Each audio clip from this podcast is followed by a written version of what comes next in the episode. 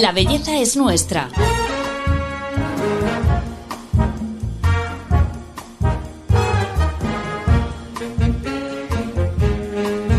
Un podcast de Telva. Cuando hablamos de ella, a veces se emplea un tono de fatalidad. Otras es un tema tabú. Pero en cualquiera de los casos, la palabra menopausia implica un estigma. Y hoy vamos a intentar desterrarlo.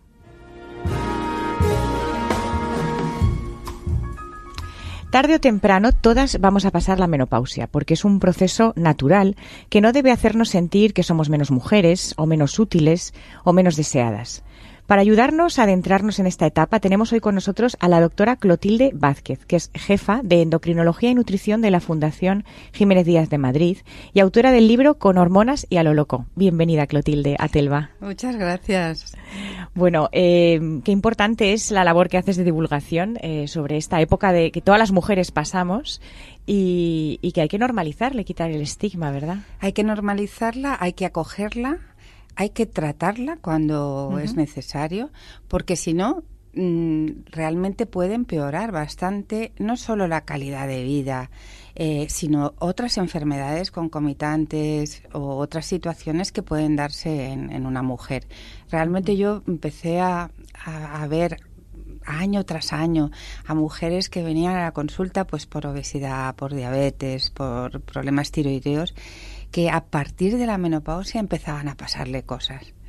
y, y, era a veces como un antes y un después. Entonces, bueno, ahí te planteas como profesional también, eh, perdón, esto necesita atención. El cese de producción hormonal de una glándula que es endocrina está teniendo repercusiones muy importantes. Entonces, vamos a ver, esto no es tan banal ni es tan, eh, bueno, es lo que hay, no esto merece una atención. Sobre todo porque la menopausia antes ocurría, eh, que esto muchas veces tú lo has comentado, 10, 15 años antes de, morirnos, entonces era muy poco el tiempo que pasábamos y convivíamos con, con, pues con esta bajada de estrógenos, pero ahora nos queda la mitad de la, la mitad vida. de la vida por delante, ¿no? Efectivamente, la esperanza de vida afortunadamente se ha alargado muchísimo. Todo lo que antes era pues un periodo relativamente breve e incluso la menopausia en ciertas mujeres era un alivio porque bueno eh, tenían hijos, hijos, hijos, entonces eh, dejar de ovular pues era un, un alivio también físico que mejoraba su salud porque dejaban de, tener embarazos, dejaban de, tener que criar, es decir, aún y mm, realmente el tiempo hasta que mm, morían pues no era tanto. Ahora es completamente distinto, completamente distinto y por eso merece todavía más atención. ¿Por qué es importante la menopausia?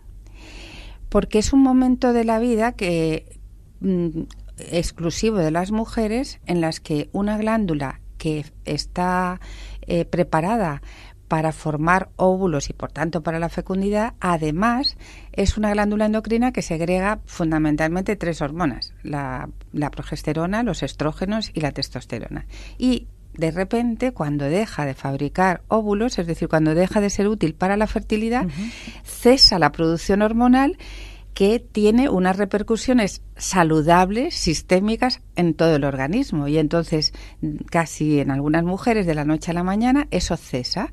Y, eso no ocurre en el hombre y no ocurre, en fin, es una situación, no ha ocurrido en la mujer eh, en el tiempo hasta la menopausia. Tenemos una variabilidad hormonal consustancial a nuestro género, pero el cese brusco es la primera vez que ocurre. Entonces, eso tiene una gran repercusión en todo el organismo, ¿no?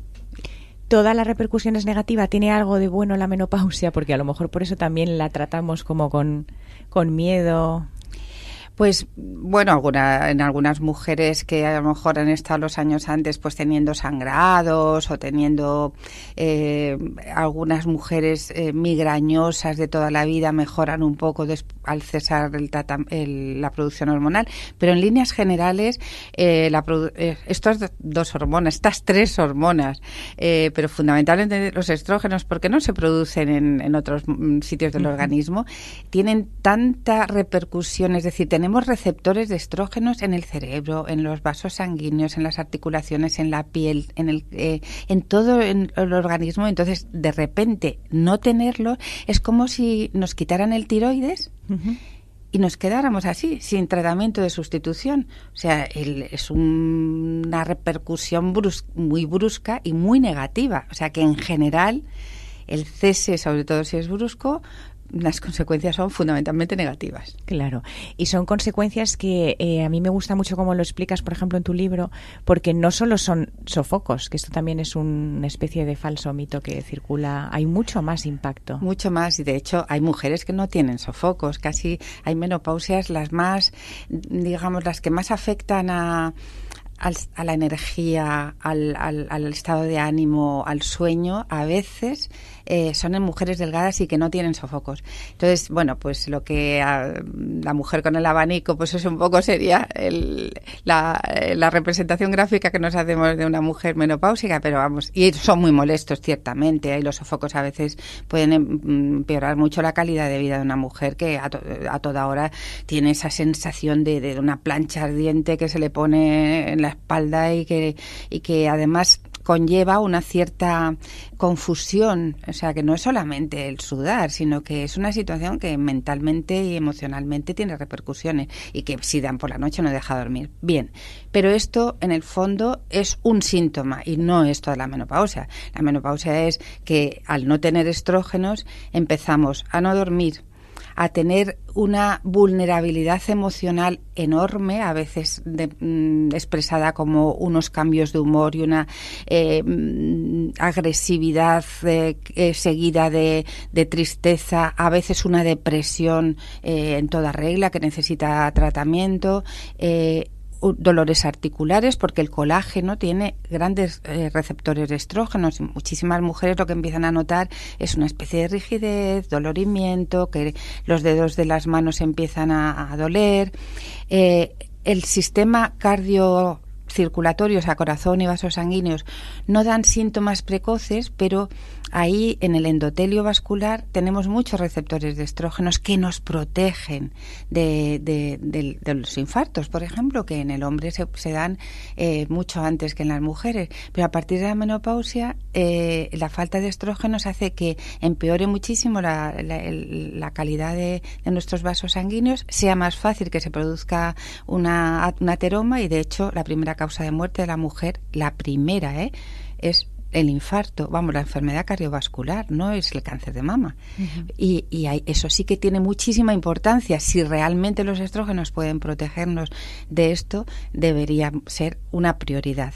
Eh, y lo mismo en todo el, digamos, el aparato genital, la, la, vagina, eh, la, vejiga de la orina y, por supuesto, el útero, eh, experimentan, tienen receptores y, al no tenerlos, pues puede haber una degeneración de todo el epitelio, tener mucha más frecuencia de infecciones y en algunas personas prolapsos, incontinencia, etcétera tiene también repercusiones a nivel de hueso. Eh, es muy frecuente que las mujeres tengan muchas más, es muy frecuente, no, las mujeres tenemos muchísimas más fracturas que los hombres. Primero porque los embarazos nos han hecho probablemente perder un poco de calcio, pero además a partir de la menopausia hay una caída tremenda en la calidad de hueso. Entonces, ese es otro tema muy importante que no tiene nada que ver con los sofocos, pero que uno tiene que intentar que eh, paliar esas consecuencias negativas.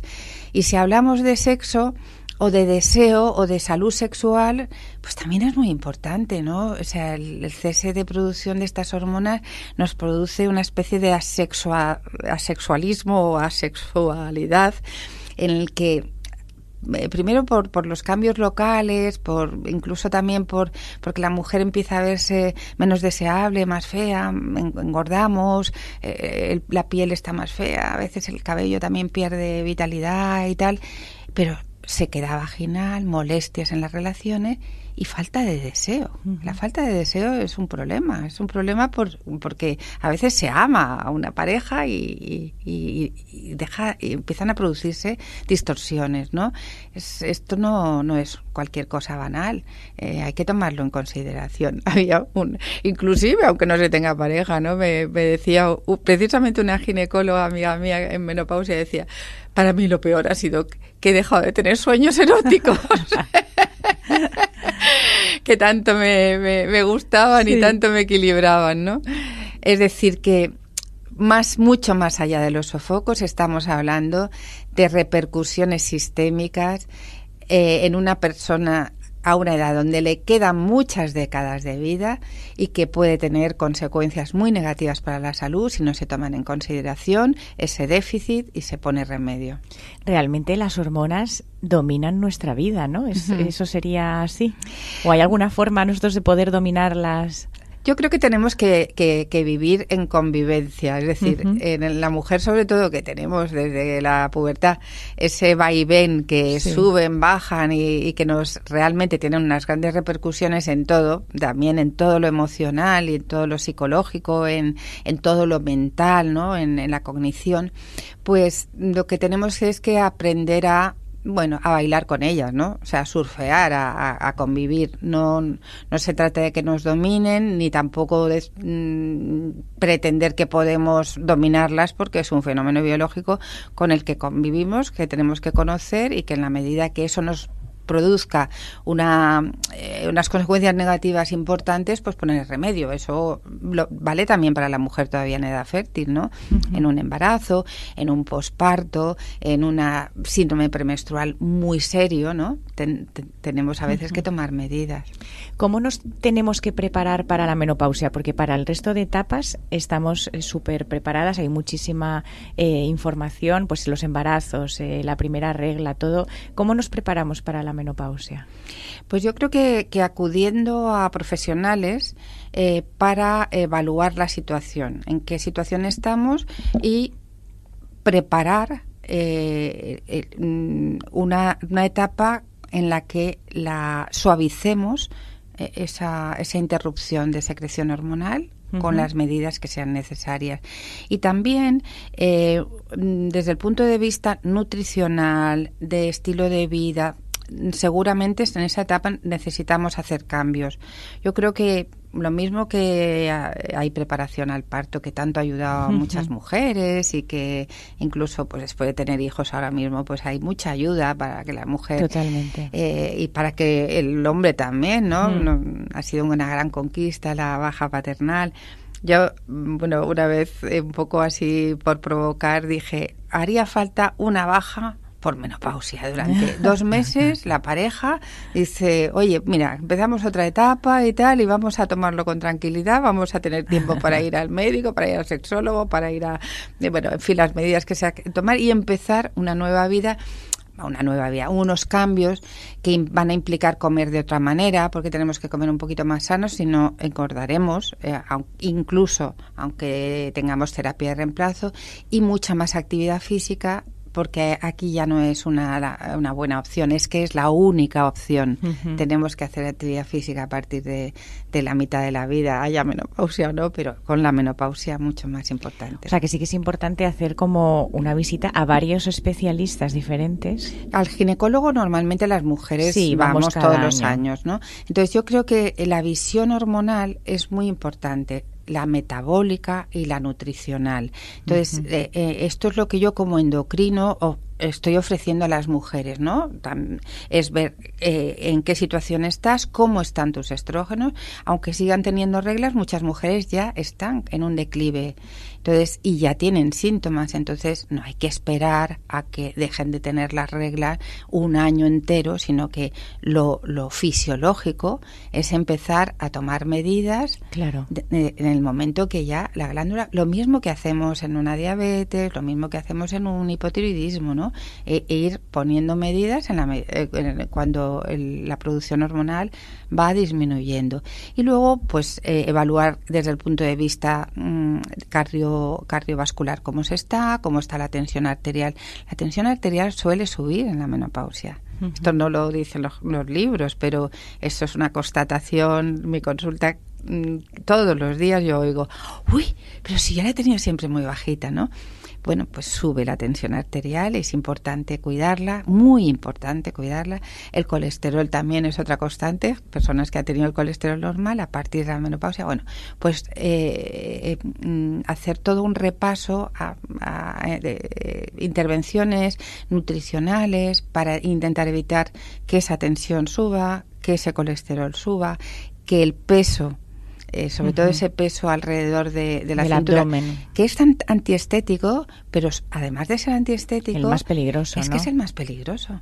Es que 5 kilos ahí eh, elevan 10 veces el riesgo cardiovascular de una mujer. Entonces no es banal. No se le puede decir a una mujer, bueno, bueno, tal, son 5 kilitos, mujer, eso no tiene importancia, ya sabes, pues lo que hay, pues cómprate otra talla. No, aquí la estética y la salud convergen. Claro.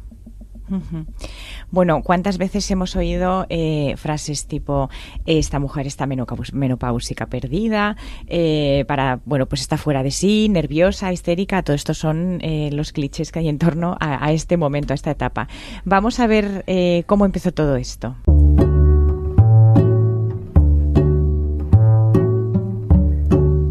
Todas las descripciones, tanto literarias como pictóricas de finales de la Edad Media y el Renacimiento, identificaron a la mujer menopáusica con el aspecto claro de la bruja. Se le atribuyó a la mujer vieja propiedades maléficas, por lo que era odiada y al mismo tiempo respetada por el saber acumulado a través de los años. A comienzos del siglo XIX, el enfoque comienza a cambiar y ya comienzan a destacarse cambios de temperamento y los síntomas psicológicos. Colombat de Lissère, en el siglo XIX, al referirse a la mujer menopáusica decía, se parece a una reina destronada, o más bien a una diosa cuyos adoradores ya no frecuentan el templo. Solo puede de atraerlos por la gracia de su ingenio y la fuerza de su talento. Todavía en el pasado siglo XX, Sigmund Freud dijo acerca de las mujeres en esta etapa, son pendencieras y obstinadas, mezquinas, sádicas y anales neuróticas. Y es que cada país, cada cultura y cada época de la historia tiene su visión más o menos acertada sobre la menopausia.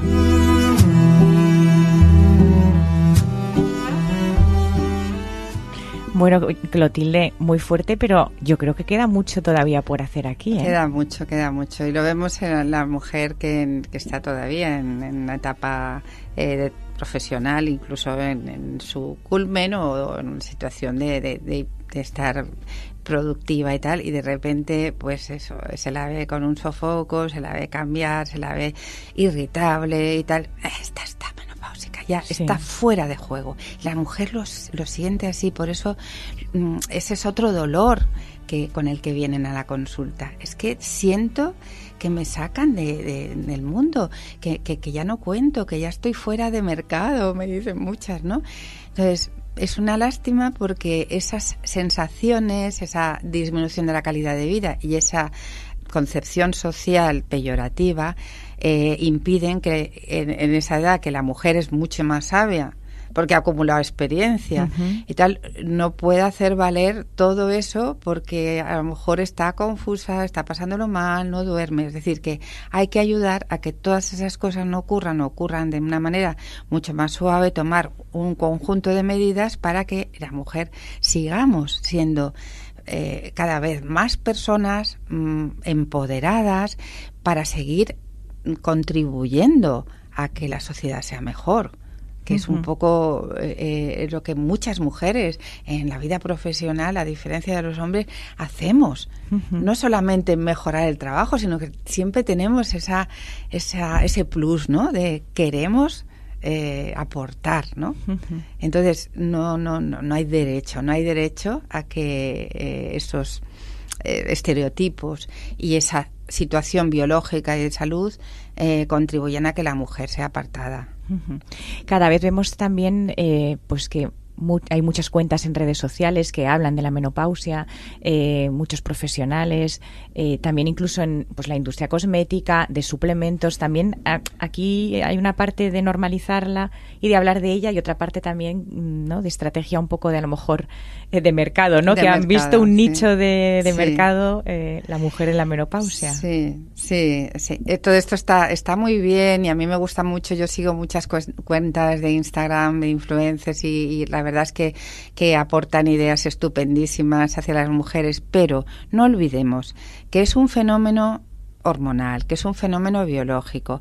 Entonces, que, que realmente lo principal es atender a eso y luego pues eh, además contribuir pues con la cosmética o con el mindfulness o con lo que sea cualquier técnica de relajación de yoga de no sé cuántos a estar más tranquilas pero eh, no nos creamos no olvidemos lo fundamental lo fundamental es lo que ocurre biológicamente si atendemos a eso nuestra piel estará mejor y, luego como yo digo los retoques nos los damos cosméticamente pero salvo que no pueda no podamos, por la razón que sea, un cáncer de mama previo o tal, eh, tener una terapia de reemplazo, todo lo prudente que se quiera, todo lo fisiológica que se quiera, eh, lo fundamental es eso.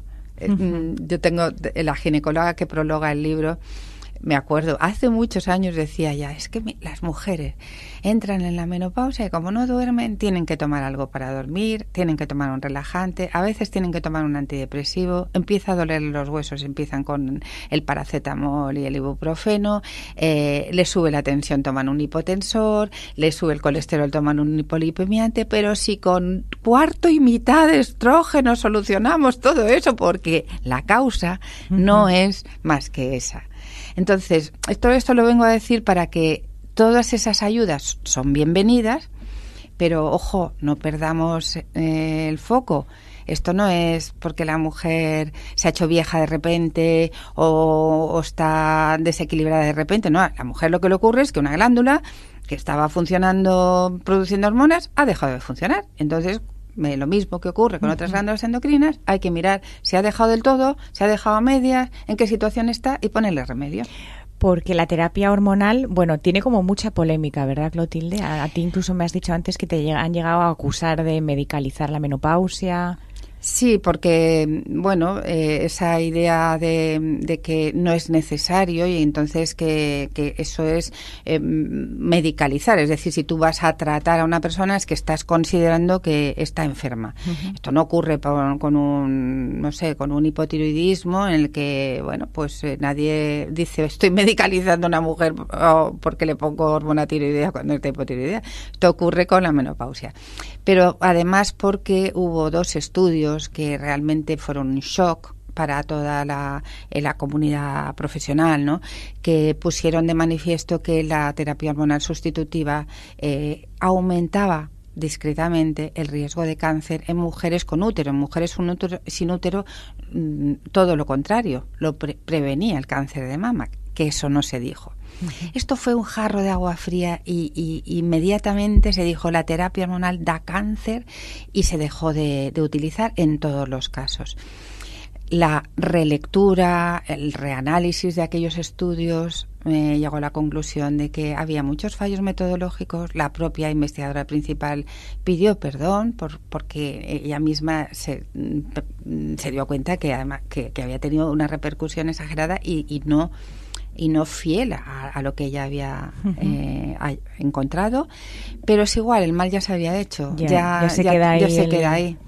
Actualmente todas las guías internacionales y españolas de, de las asociaciones y sociedades de menopausia eh, no dicen en absoluto eso y, son conscientes, incluso eh, dicen abiertamente a las mujeres se les ha privado durante muchos años de un tratamiento muy importante para la salud, ¿no? ¿Este tratamiento cómo es? Eh, ¿Empiezas a tomarlo y ya toda la vida lo tomas o...? Esto hay que individualizar cada caso, ¿no? Entonces, cuando hay... Eh, el tratamiento debe empezar cuando hay déficit cuando hay, eh, empieza a, fallar la, glándula eh, y se puede tomar mm, bastantes años siempre y cuando haya un seguimiento, siempre y cuando se busque eh, restaurar niveles fisiológicos. Y los niveles fisiológicos de una mujer de 25 años no son los mismos que de una mujer de 60.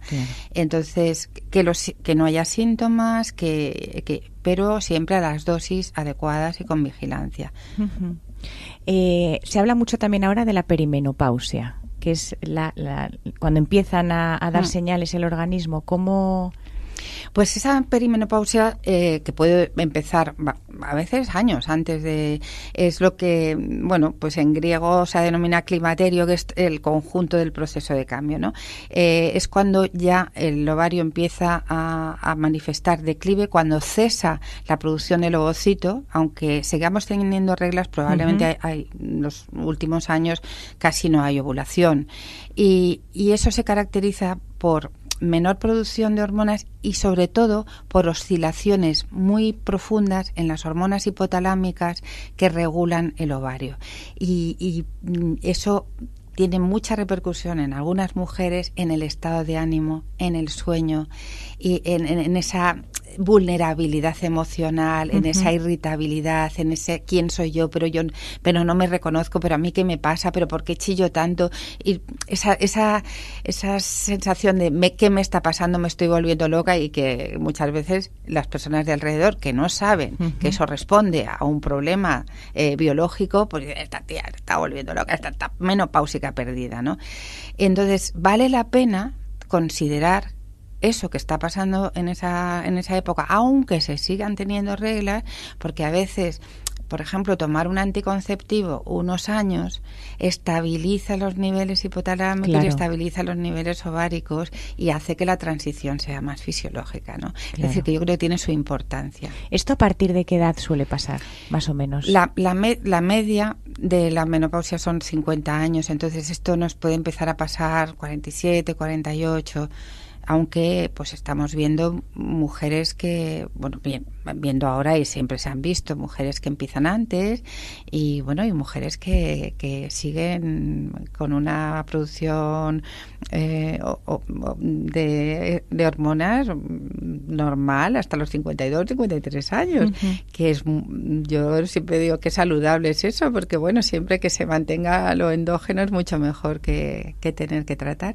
Pero vamos, habitualmente es pasados los 45, en cualquier momento que se empiece a notar esos síntomas, que suelen ser los primeros, suelen ser eh, más de esa índole de estoy empezando a engordar un poco, estoy rara, no duermo bien, me encuentro mm, cansada, no me concentro eh, y sobre todo estoy tengo síndrome premenstrual terrible. Hay personas que me dicen, parezco el doctor eh, eh el doctor Hyde Mr. Jekyll o al revés, no sé ahora mismo. Porque paso en una fase de, de, mi ciclo de ser una persona estupenda, ecuánime, maravillosa y empática a querer asesinar a todo el que se me acerque, ¿no? Y, y, y eso es terrible, porque se viven... Bueno, pues eso, eso es otro síntoma de la perimenopausia.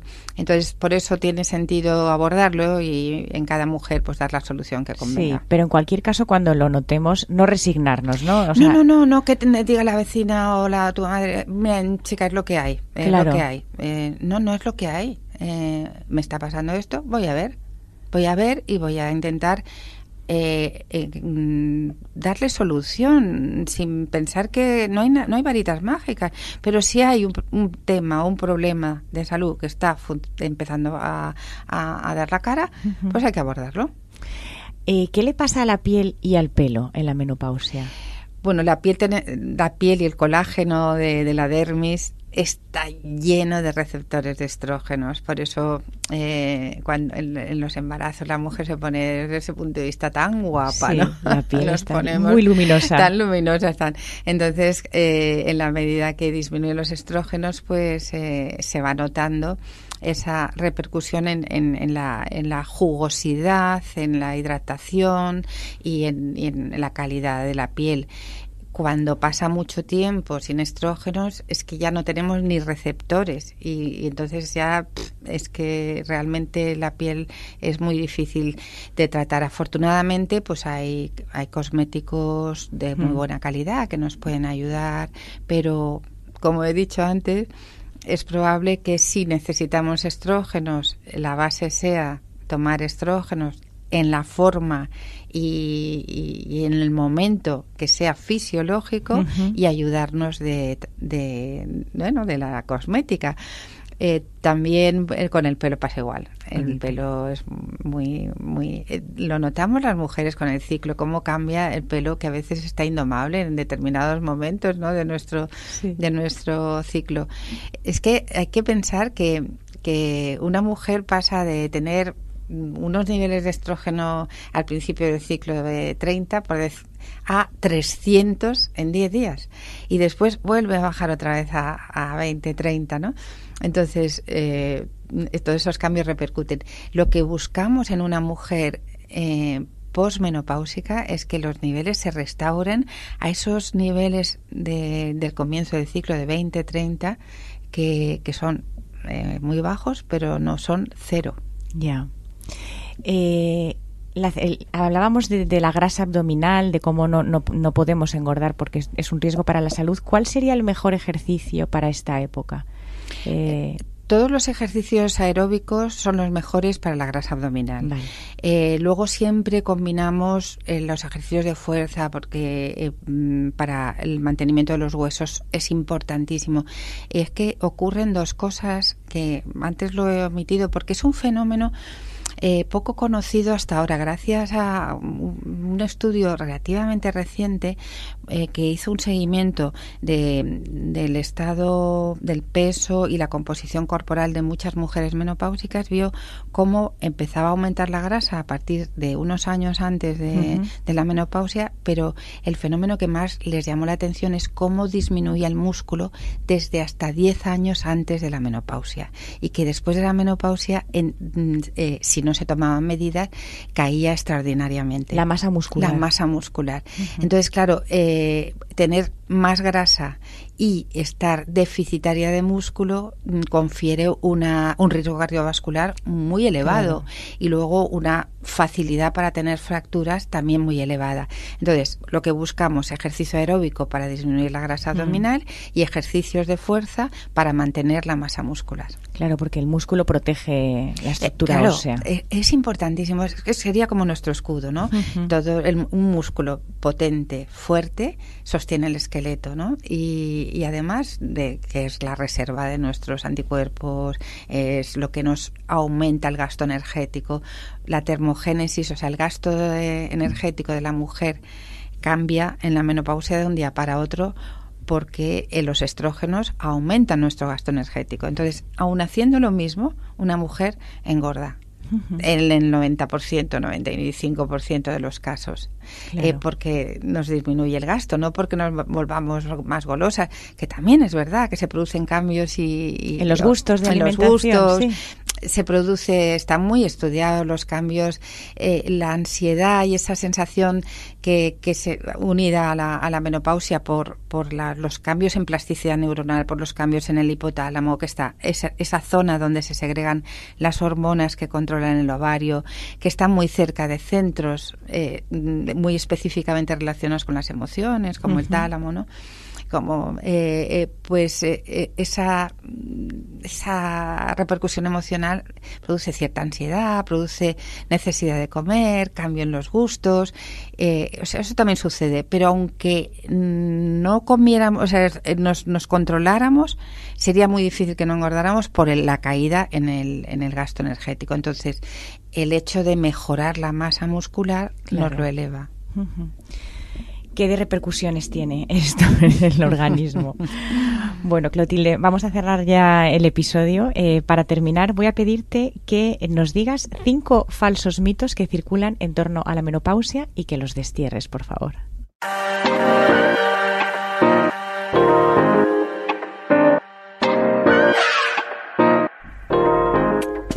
El primero yo creo que sería el que más miedo da. Yo diría eh, el mito es la el tratamiento hormonal sustitutivo da cáncer. Esto no es verdad. Eh, no es verdad para la mayoría de las mujeres, aunque siempre hay que individualizar. El tratamiento hormonal de reemplazo, mm, realizado de forma fisiológica, no aumenta los riesgos de cáncer de mama, tampoco lo previene, pero no lo aumenta. Por lo tanto, estamos en un escenario completamente distinto en que cada mujer debe ser evaluada. Lo que no podemos hacer es hiperhormonar, pero el tratamiento sustitutivo de reemplazo fisiológico no aumenta los riesgos de cáncer. El segundo mito sería, mm, yo creo que el de la menopausia no engorda.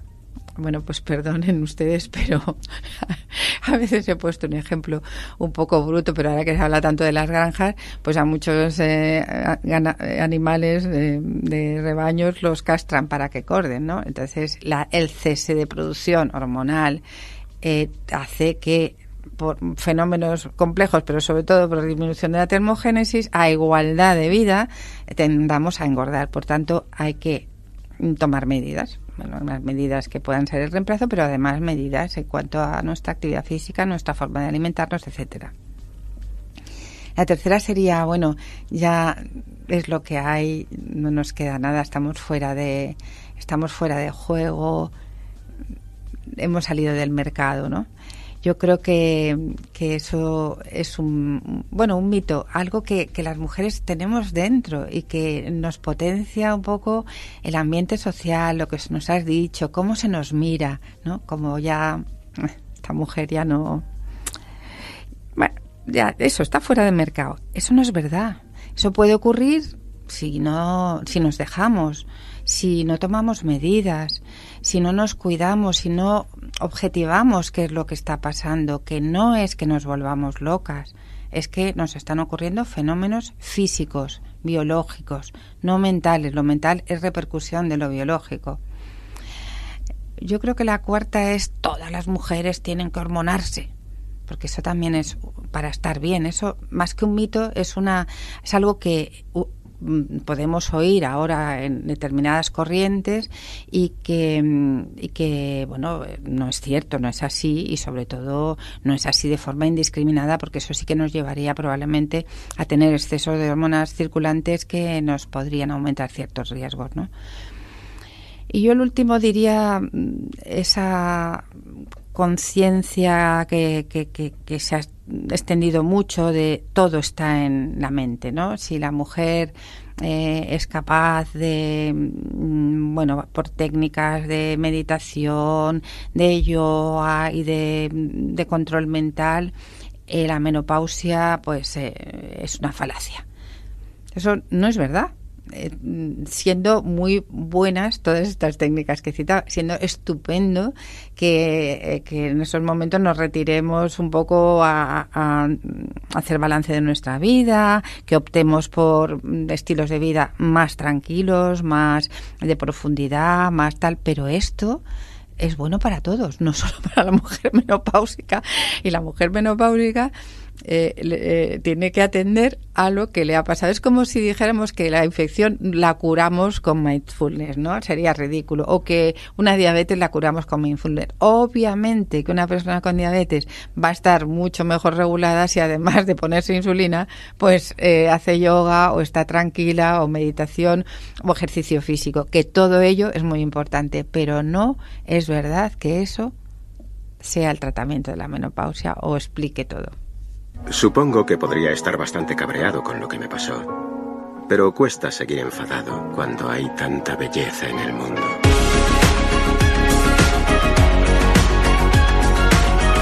La belleza es nuestra. Un podcast de Telva. Bueno, pues hasta aquí el capítulo de hoy. Clotilde, muchísimas gracias por venir a Telva a, a hablarnos de la menopausia. Ha sido un auténtico placer estar aquí y, bueno, pues divulgar esto tan importante para todas nosotras. Totalmente, muy importante la labor que haces. Muchas gracias, Clotilde. A todos vosotros os agradecemos que nos escuchéis siempre y os esperamos en el próximo capítulo, porque ya sabéis, la belleza es nuestra. Hasta pronto.